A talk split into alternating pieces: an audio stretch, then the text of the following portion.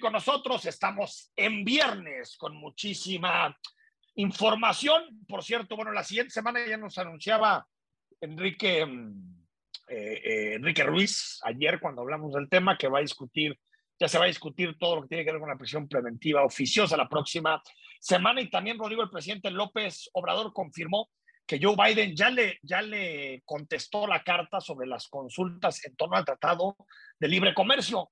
Creo que después de un pésimo manejo de parte del presidente de la República, en donde empezó a dejar incertidumbres a lo tonto, creo que después de eso ha ido corrigiendo, tanto en su informe, en donde dijo pues, que está bien y que él quiere que siga el Tratado de Libre Comercio y que no tiene problemas, como tratando de remediar la relación con, con Biden. Me parece que después de haberlo manejado tremendamente mal, pues esta es una salida eh, más, que manda más incertidumbre, más, perdón, más certeza. Más certidumbre. ¿no? Más certidumbre al mercado. Lo que tenía que hacer, dar certidumbre.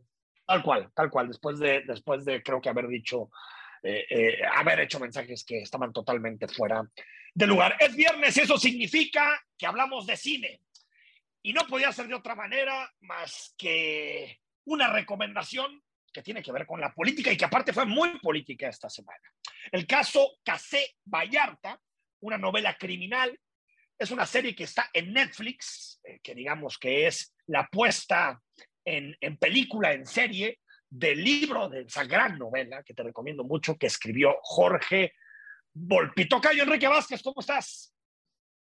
Fíjate, Tocayo, que desde este 25 de agosto está disponible en Netflix el caso eh, Casé Vallarta, una novela criminal, el documental extendido a miniserie de cinco episodios a cargo del director Gerardo Naranjo, que ha dirigido películas como Miss Bala o Voy a explotar, pero también ha hecho cosas más accesibles y digeribles y muy exitosas como Soy tu fan para Canal 11 y algunos episodios de la exitosa serie Narcos, por lo que consideré que eh, este documental, El caso Casés Vallarta, una novela criminal, eh, eh, merece la pena dedicarle prácticamente estas cinco horas divididas en cinco episodios los cuales están escritos con base a una novela eh, eh, que se llama eh, Novela Criminal, justamente el libro de Jorge Volpi, que fue adaptado por el guionista Alejandro Gerber Bisecchi, que dispone la historia en un eficiente thriller político policíaco para detallar o desmenuzar los elementos de esta historia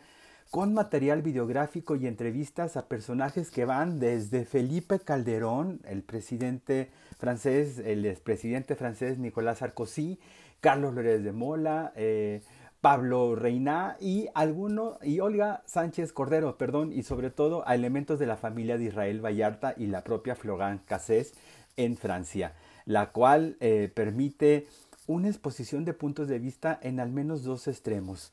Con la presencia del presidente Sarkozy y de la propia Cassés se darán cuenta que la producción está compartida entre México y Francia y con esta colaboración se narran, como ya les decía, los hechos ocurridos en 2005 en un formato que atrapa y no permite abandonar esta miniserie documental.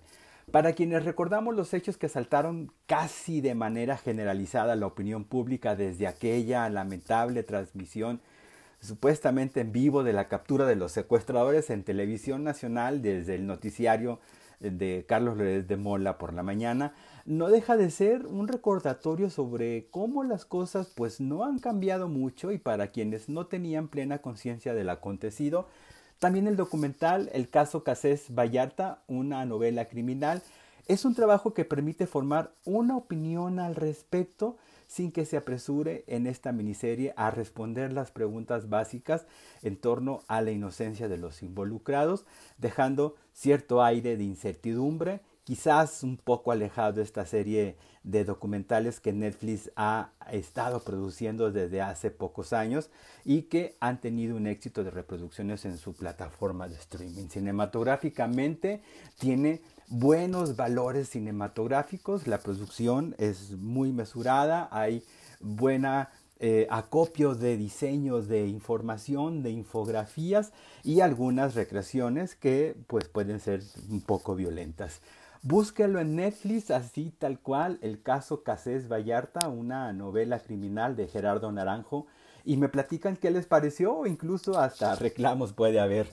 Me encuentran para eso en mi cuenta de Twitter, arroba Enrique Vázquez guion bajo. Y si no, pues nos escuchamos el próximo viernes. Gracias, muy buen fin de semana, Tocayo.